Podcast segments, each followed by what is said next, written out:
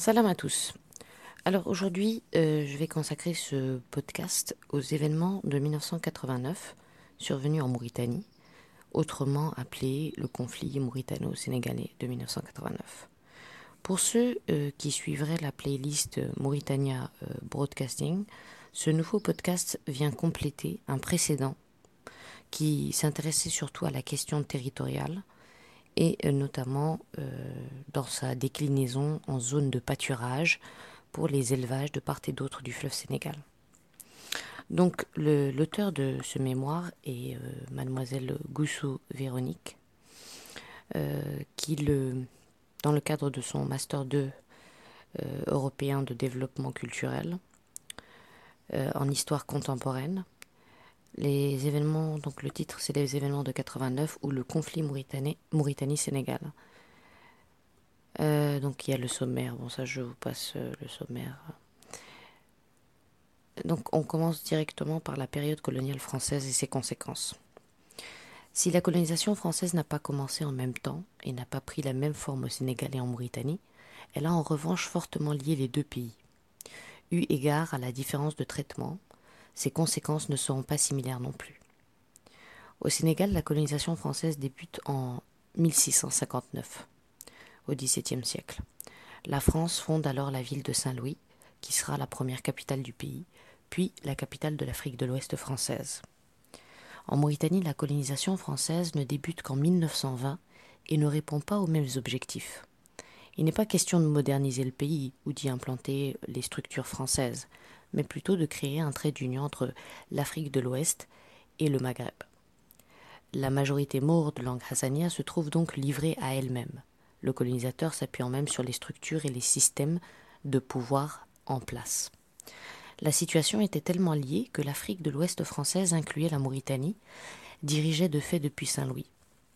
La Mauritanie n'obtint le droit de désigner elle-même sa propre représentation à l'Assemblée nationale française qu'après l'adoption de la Constitution de 1946, soit euh, un an après la fin de la Deuxième Guerre mondiale. Les élections législatives de 1946 marquèrent une ouverture à la vie politique moderne. Deux candidats s'y présentèrent, un Français, Yvon Razak et Harm ul Babonna, soutenu par les socialistes sénégalais, qui fut élu. Ce mode de gestion coloniale lia très fortement les populations des deux pays, entre lesquels eurent lieu de nombreux échanges. Mais à formes différentes, conséquences différentes. En 1960, lors de la décolonisation, la frontière entre les deux pays a été définie par le fleuve Sénégal, frontière déjà esquissée au début du XIXe siècle. Les populations des deux pays n'étaient alors pas à un même stade dans la définition de l'identité nationale. Au Sénégal, le concept de négritude a permis de réaffirmer un passé culturel africain et une identité, en contraste avec celle du colonisateur. Au contraire, aucun défi n'a été posé à l'égard du système de valeurs et de l'économie de la Mauritanie. Il n'y a eu aucune menace de changement de sa structure sociale et pas de véritable expérience du racisme européen catalyseur de formation de l'image de son identité nationale. D'autre part, beaucoup d'étudiants du fleuve ont été formés dans les écoles répondant au système scolaire français, la France ayant tout de même implanté ce système éducatif dans le sud mauritanien. Un certain nombre a également suivi des études à Saint-Louis, dans ce même système éducatif, à l'instar des étudiants sénégalais. Lors de l'indépendance, les habitants de la vallée du fleuve eurent le choix de leur nationalité et nombre d'entre eux ont opté pour la nationalité mauritanienne, attirés par la nouvelle capitale de Nouakchott. Le besoin en fonctionnaires à la fois arabophones et francophones a créé une dépendance de la Mauritanie vis-à-vis de ses étudiants, car quel que soit le niveau en français des Mours blancs, leur niveau était bien meilleur. Contexte politique immédiat de la Mauritanie. Le 12 décembre 1984, le colonel Maawi Sid Ahmed Taya accède au pouvoir par un coup d'État militaire. Son accession au pouvoir signe l'accélération de l'arabisation du pays, déjà commencée à la suite de l'indépendance, comme en témoignent les réformes du système scolaire de 1967 et de 1973. Sa politique est liée à la volonté de faire de la Mauritanie un véritable pays arabe. Il est d'ailleurs significatif qu'en 1989, le slogan La Mauritanie est un pays arabe soit de plus en plus scandé. Le président Marouyev va donc faire procéder à une réforme de l'administration territoriale, changeant les départements en wilaya et les régions en mukrata, et adhérer en 1988 au Conseil permanent consultatif maghrébin, puis, le 17 février 1989, à l'Union du Maghreb arabe. Ce processus d'arabisation va apporter à la Mauritanie un certain nombre de soutiens. Elle reçoit celui de l'Irak qui lui fournit une aide militaire conséquente ainsi que des conseillers techniques en armement. La coopération culturelle entre les deux pays sera également intensifiée. Par ailleurs, elle reçoit le soutien du Fonds arabe pour le développement économique et social et celui de l'organisation de la conférence islamique. En revanche, l'Union du Maghreb arabe se place dans une position de neutralité. Parallèlement, la Mauritanie doit néanmoins faire face à un grand nombre de menaces internes. En effet, le président se replie sur sa tribu, les Smacides, et cette surreprésentation irrite et crée des craintes par rapport à l'économie. Suite à la visite du président Kadhafi et sur conseil de ce dernier, Maoui Sid Ahmed va également s'entourer d'une garde personnelle pour sa sécurité et non plus avoir recours à la gendarmerie comme c'était l'usage jusqu'alors. Le problème ethnique refait ouvertement surface en avril 86 avec euh, la publication par les forces de libération africaine de la Mauritanie, le FLAM, d'un manifeste du négro mauritanien opprimé, diffusé au sommet de l'Organisation de l'Unité africaine à Addis Abeba, ainsi qu'au sommet des pays non alignés. Les auteurs y parlent d'apartheid et d'oppression du système Beidan.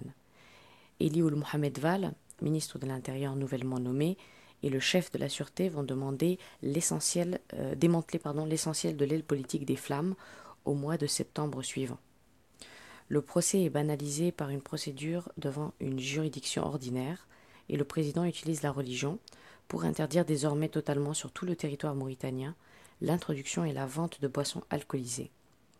Le mois suivant, s'assurant ainsi des éloges de la presse, un an après, un complot visant à renverser son régime, fomenté par une cinquantaine d'officiers alpolaren, est découvert, augmentant encore les tensions. L'arrestation et la mise à pied de l'ensemble des officiers tout couleurs qui suivit provoqua l'indignation de la presse sénégalaise. Enfin, en février 1989, le gouvernement organisa des élections municipales dans des communes rurales. Le sentiment d'exclusion politique des négro-africains est alors entretenu. Alors que l'on trouve des mours chez les élus de villages à majorité négro-africaine, on compte très peu d'élus négro-africains, voire aucun, comme à Attar, Ayoun et Nema, dans des villes essentiellement mours, et ce, malgré l'article 89 de l'ordonnance 8634 du 13 août 1986 qui interdit la constitution de listes sur des bases ethniques, tribales ou ayant une connotation particulariste ou sectaire. Contexte politique immédiat au Sénégal. Au Sénégal, la situation du président Abdou Diouf n'est guère plus simple. Abdou Diouf a accédé au pouvoir le 1er janvier 1981 alors qu'il était Premier ministre par démission du président Léopold Sédar Senghor en sa faveur. En 82, Abdou doit faire face à un mouvement indépendantiste. À partir de décembre 1982, des affrontements sporadiques vont opposer les forces gouvernementales et le mouvement des forces démocratiques de Casamance, ce mouvement réclamant l'indépendance de la région. Lors de son élection, alors que la demande était déjà présente, Léopold Sédar Senghor n'avait pas écarté de façon définitive la possibilité d'une indépendance de la Casamance, mais le statu quo mena à cette rébellion. En 1988, le Sénégal connaît une année blanche dans le système scolaire. Ce dernier est paralysé durant sept mois par des grèves estudiantines. Le problème est résolu en novembre, les principales revendications étudiantes ayant été acceptées, notamment la baisse du prix des transports, la revalorisation des bourses et l'augmentation de la capacité d'accueil des résidences universitaires. Le Sénégal échappe de peu à une seconde année blanche, les enseignants de secondaire et du supérieur menaçant de faire grève à leur tour. L'opposition, très forte, conteste les résultats de l'élection de 1988, lors de laquelle il est élu avec 73% des voix. Succès électoral renforcé par l'élection d'une majorité du Parti socialiste aux législatives. Les émeutes et les affrontements qui vont suivre conduisent à la proclamation de l'état d'urgence qui ne sera levé que le 17 mai 1988 après la libération d'Abdoulaye Wade à la tête du Parti démocratique sénégalais. Le gouvernement d'Abdou Diouf dut également faire face à un certain nombre de crises de moindres envergures, comme le problème lié aux avantages du projet de production électrique de l'Organisation pour la mise en valeur du fleuve Sénégal, et les violations des lois de l'hospitalité traditionnelle par les gardiens de troupeaux mauritaniens. À la veille des événements de 1989, on s'interroge même à Dakar sur l'éventualité d'une intervention interne de l'armée. Le contexte économique en Mauritanie. Depuis les années 1970, la Mauritanie connaît de grandes périodes de sécheresse qui vont créer un exode rural. Ainsi, entre 1970 et 1990, la population de Nouakchott va doubler à quatre reprises, concentrant ainsi un tiers de la population totale de la Mauritanie. D'autre part, la sécheresse diminuant le nombre de moustiques et d'insectes, les nomades maures ont pu descendre avec leur cheptel de dromadaires vers le sud du pays, et ils n'hésitent pas à faire paître leurs troupeaux de l'autre côté du fleuve, au Sénégal, dès la fin de l'hivernage, en dépit des accords passés entre les deux pays. Certains villages du quart méridional ont ainsi vu leur population multipliée par quatre. Le secteur nomade diminuant fortement en 15 ans, il passe de 80% à 20% de la population. D'autre part, de son indépendance en 1986, la Mauritanie dépend des installations portuaires de Dakar, qui bénéficient donc du marché de transport de marchandises avec le Mali et la Mauritanie. Le développement de l'infrastructure portuaire de Nouakchott permet donc à cette dernière de prendre son indépendance vis-à-vis du Sénégal et même d'en devenir concurrent, puisqu'il est désormais possible d'approvisionner le Mali par la route. Parallèlement, pendant la période de sécheresse, les étrangers, principalement sénégalais, passent dans les activités de service à Nouakchott et à Nouadhibou. Et même si la Mauritanie fait face à une crise économique importante, sa situation attire encore de la main-d'œuvre car la Mauritanie offre de meilleures chances et les emplois sont rétribués par un meilleur salaire que dans les pays voisins où la situation semble désespérée. Cette migration attire d'autant plus qu'il est facile d'obtenir la nationalité mauritanienne par des voies officieuses. Peu à peu, les Sénégalais vont être présents dans de nombreux corps de métiers en Mauritanie. Ils étaient artisans, mécaniciens, plombiers, travailleurs du bâtiment ou pêcheurs. Ils, ce sont les Sénégalais, les vrais. Mais en 1987, le FMI met un terme à ce boom de la sécheresse par ses, exigences. Au Sénégal, à la même époque, la situation économique est catastrophique. En 1979, le gouvernement de l'époque avait adopté un plan de réhabilitation économique sur cinq ans qu'il avait durci peu à peu afin de continuer à recevoir l'aide internationale massive et ainsi éviter la faillite. Depuis 1970, le Sénégal subit également la sécheresse quasiment un an sur deux, provoquant un exode rural qui va venir gonfler les villes où le taux de chômage devient très important. Alors que la construction des barrages de Diama et Manantali ont permis de redonner de l'espoir aux agriculteurs sénégalais, la sécheresse a rendu leur situation plus difficile, rendant insoutenable la transhumance des troupeaux mauritaniens. Le prix des denrées alimentaires de base va subir une augmentation en 1985, une augmentation de 23% pour le riz, qui est l'aliment de base par excellence, quand les salaires n'augmentent que de 5%. Cette élévation du prix était vouée à stimuler la production sénégalaise et à diminuer le taux d'importation, mais elle provoqua de réelles tensions. Par ailleurs, en 1987, la loi, de la loi de privatisation des entreprises est votée. Elle est vouée à réduire le nombre d'entreprises à la charge de l'État. Ce dernier ne conserve sur les 150 entreprises concernées que les entreprises de domaines stratégiques comme l'eau, l'énergie, les mines, la communication et la culture. La population sénégalaise se retrouve dans une situation financière extrêmement difficile et recourt donc aux boutiques de vente au détail présentes. Elles sont très majoritairement tenues par des Moors installés au Sénégal qui ouvrent leurs boutiques 24 heures sur 24 et acceptent de faire crédit et de vendre la moindre de leurs marchandises à l'unité, du sucre à l'huile ou au concentré de tomates. Le Maure du coin, 80% de la petite distribution alimentaire du pays, est le seul à vendre le sucre morceau par morceau, les cigarettes une à une, l'huile végétale par cuillerée à soupe. Ces boutiques s'étaient ouvertes au cours de la période coloniale, lorsque des Mours sont venus s'installer au Sénégal. En janvier 1989, les échanges commerciaux sont bloqués entre le Sénégal et la Mauritanie. La question foncière. La question de la frontière entre la Mauritanie et le Sénégal pose de nouveaux problèmes à la suite de la décolonisation, lors de la réalisation de la route de Saint-Louis à Nouakchott. Par ailleurs, le gouvernement sénégalais et le gouvernement mauritanien prennent rapidement conscience de l'importance de l'agriculture pour leur développement économique et social. Dès lors, pour permettre un véritable essor de ce secteur économique, il était indispensable que les deux pays se modernisent aussi bien dans le domaine technique que sur le plan juridique puisque jusqu'alors les deux États n'avaient pas de liberté d'action sur leur propre territoire. En janvier, en juin, pardon, 1964, le Sénégal va donc promulguer la loi sur le domaine national. L'objectif de cette loi est de permettre à l'État de réaliser la politique de planification et de développement du pays, initiée après son accession à la souveraineté internationale. Elle a ainsi permis à l'État de supprimer les contraintes relatives au sol, puisqu'elle fait de la nation le propriétaire de plein droit de toutes les terres non classées et de celles qui n'ont pas été immatriculées avant l'entrée en vigueur de la dite loi, ce qui lui aurait permis d'avoir la main mise sur près de 45% du territoire. Afin de contourner euh, toute difficulté, le Sénégal adopte une seconde loi en 1972, la loi de décentralisation. Cette décentralisation administrative et territoriale donne le pouvoir à la communauté rurale. Le décret numéro 8086 MINT DCL du 29 janvier 80, qui met cette loi en application, permet aux conseils ruraux de gérer et de contrôler les zones de terroir. L'État confie dans un même temps la mise en valeur des zones pionnières dans la vallée euh, à la SAED, la Société euh, d'aménagement et d'exploitation des terres du Delta. Dès lors, l'État a pu mettre en œuvre ses projets d'aménagement. Cette loi a été plus respectueuse et moins brutale pour les populations aussi bien sénégalaises que mauritaniennes certains Mauritaniens étant propriétaires de terres sur la rive gauche du fleuve. En Mauritanie, l'attribution des terres sur son territoire est décidée par l'administration, qui élabore et adopte les textes législatifs.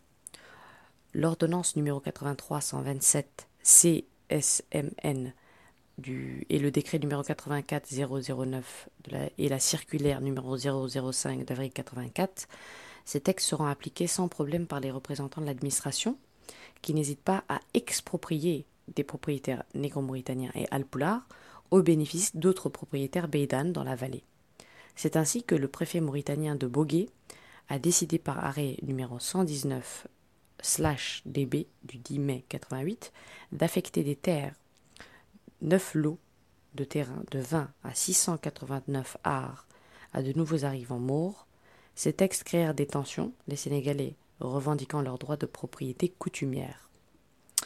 Que ce soit au Sénégal ou en Mauritanie, les aménagements entrepris des deux côtés du fleuve ne se sont pas assez appuyés sur les besoins des populations et n'ont pas tenu compte de leur rapport à la terre.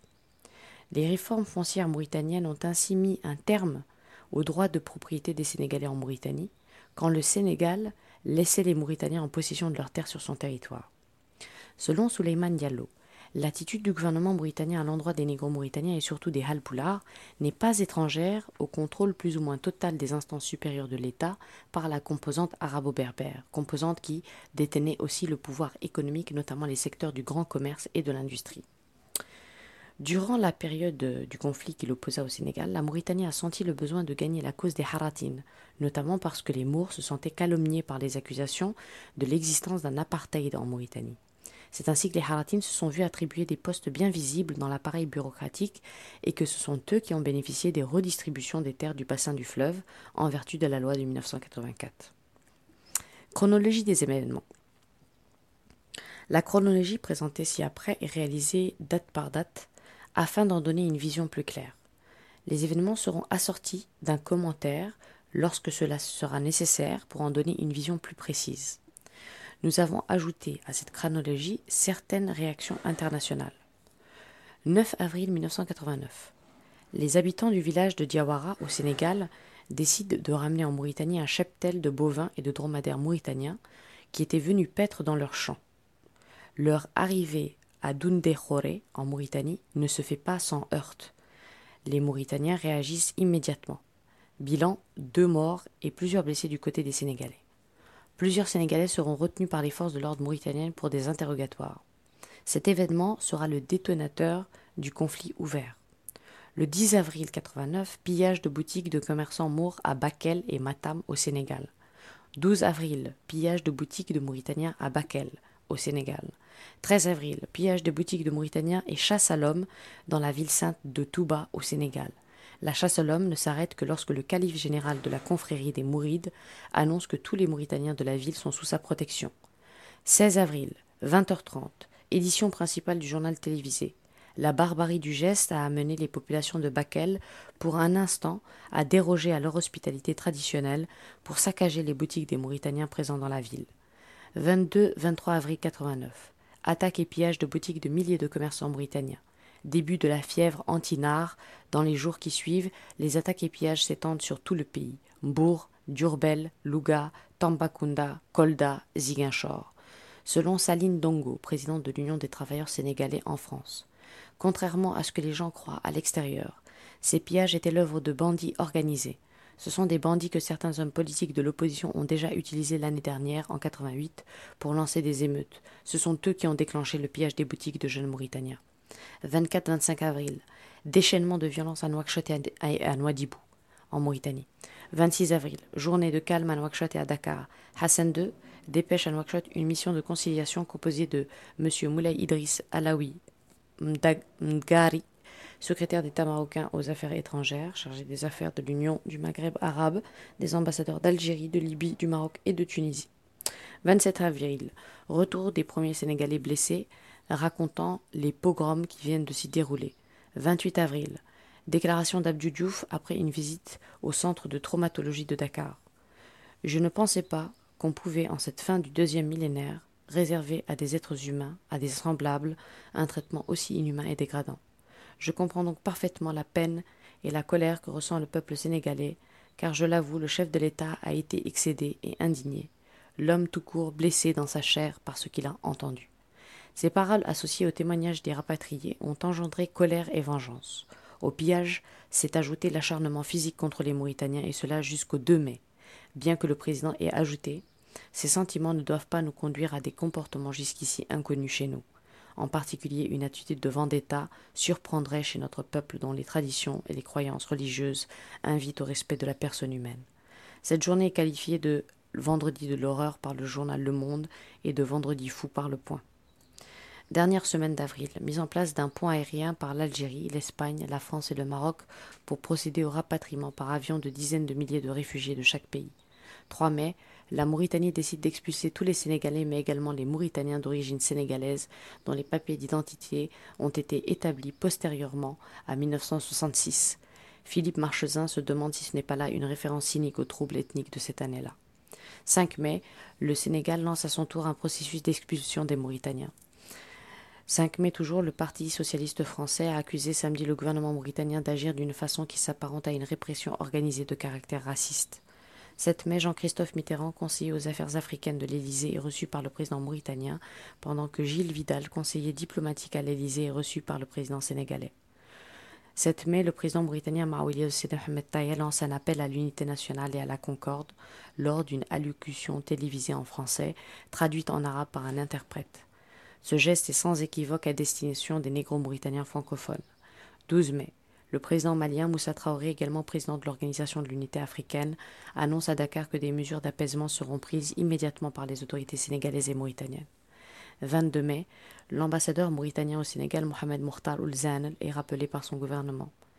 24, du 24 au 26 mai, la Mauritanie est absente du sommet de la francophonie à Dakar. 25 mai, visite de M. Dumas, qui rend visite au colonel euh, Oulcid Ahmed chef de l'État mauritanien. 31 mai, les élèves en majorité Beidan blancs ont fait irruption dans une salle de classe où d'autres élèves assistaient à un cours en français. Cet incident intervient au moment où de nombreuses menaces ont été proférées contre la communauté française à Nouakchott, accusée d'avoir pris parti en faveur des Sénégalais et des négros africains mauritaniens dans le cadre du conflit qui oppose le Sénégal et la Mauritanie. 18 juin, le ministère de l'Intérieur mauritanien suspend officiellement les expulsions par mesure d'apaisement. En réalité, ils ne seront que ralentis. 18 juin, les ministères de l'Intérieur mauritaniens et sénégalais ont symboliquement échangé quelques têtes de bétail pour réaffirmer le droit à la libre circulation. En réalité, la frontière reste fermée.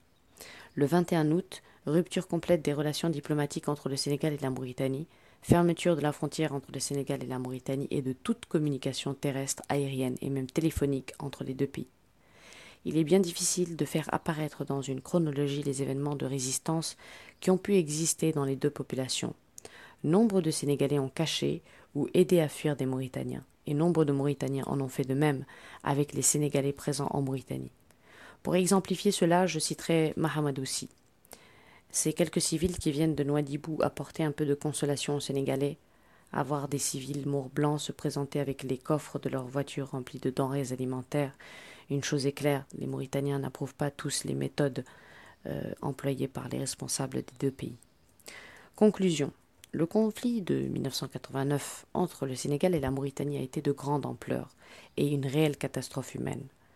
Comme nous avons pu le voir, les causes en sont extrêmement complexes, causes politiques, sociales, économiques. Chaque tentative d'analyse de ce qui a pu provoquer ce conflit met l'accent sur l'un ou l'autre de ces aspects. Les revendications de part et d'autre pour mettre fin à ce conflit étaient peu nombreuses, mais chaque pays y tenait. Pour la Mauritanie, les requêtes concernaient la sécurisation et le retour des Mauritaniens encore sur le sol sénégalais, la restitution des biens saisis et l'indemnisation des rapatriés.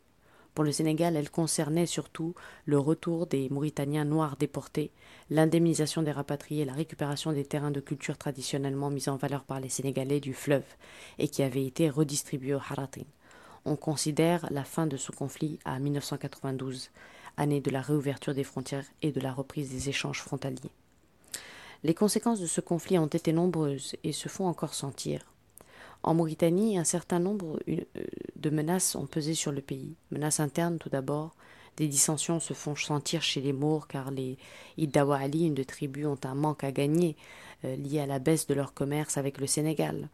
La guérilla a duré pendant plus d'un an dans le sud du pays, impliquant l'arrêt de projets de développement de l'organisation pour la mise en valeur du fleuve Sénégal et l'augmentation du budget militaire. Menace externe ensuite avec le Sénégal par la rupture des relations diplomatiques et la suppression de toute liaison, avec le Maroc qui a soutenu le Sénégal, eu égard aux distensions avec la Mauritanie sur le problème du Sahara occidental et pour l'image du monde arabe en Afrique noire.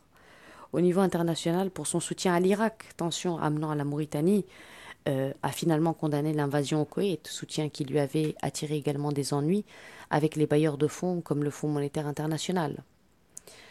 Au Sénégal, le manque de denrées crée rapidement une pénurie et remplacer le réseau des épiciers mauritaniens est quasiment impossible.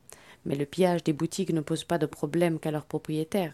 Ces derniers s'approvisionnaient souvent à crédit chez les grossistes, qui faisaient de même après d'industriels ou d'importateurs français, libanais ou sénégalais. Les pillages auxquels se cumule le non-remboursement des dettes contractées par les clients mettent donc toute une économie en péril par une perte de plusieurs milliards de francs CFA. De part et d'autre, le conflit a engendré des problèmes économiques importants et complique la vie des habitants. Comme en témoigne euh, MD, un habitant de Rosso, Sénégal, et conseiller à la mairie de la ville, les années de la crise ont été les plus difficiles que j'ai eu à vivre ici. En effet, nous avions perdu l'habitude de nous approvisionner au Sénégal en ce qui concerne l'essentiel de nos besoins, aussi bien alimentaires, d'habillement, comme bien d'autres en plus de cela, nous ne disposions pas d'un pouvoir d'achat étant donné que l'essentiel d'entre nous a une activité qui est soit le commerce ou les affaires qui dépendent de l'ouverture de la frontière. Beaucoup travaillent même en Mauritanie. Ajoutez à cela de nombreuses personnes qu'on avait rapatriées de la Mauritanie. Rousseau était devenu très difficile à vivre. Depuis lors, le problème le plus sensible demeure, le cas des réfugiés et des expulsés, généralement assimilés aux réfugiés lorsque la question est abordée, et la question de leur indemnisation. Si certains se sentent apatrides, d'autres souhaitent rentrer dans leur pays. En juillet 2007, le nouveau gouvernement mauritanien élu a officiellement invité les réfugiés à regagner leur pays dans la dignité et en toute sécurité. Beaucoup de réfugiés demandent la mise en place d'une commission vérité et réconciliation pour débattre des événements de 1989, une fois les opérations de rapatriement achevées, selon M. Touré, porte-parole des réfugiés. Il est d'ailleurs également très difficile de savoir combien de Mauritaniens et de Sénégalais sont concernés dans la mesure où il n'existe pas de chiffres officiels. De même qu'il n'existe pas de chiffres officiels pour indiquer quelle part de la population représente les différentes ethnies de la Mauritanie.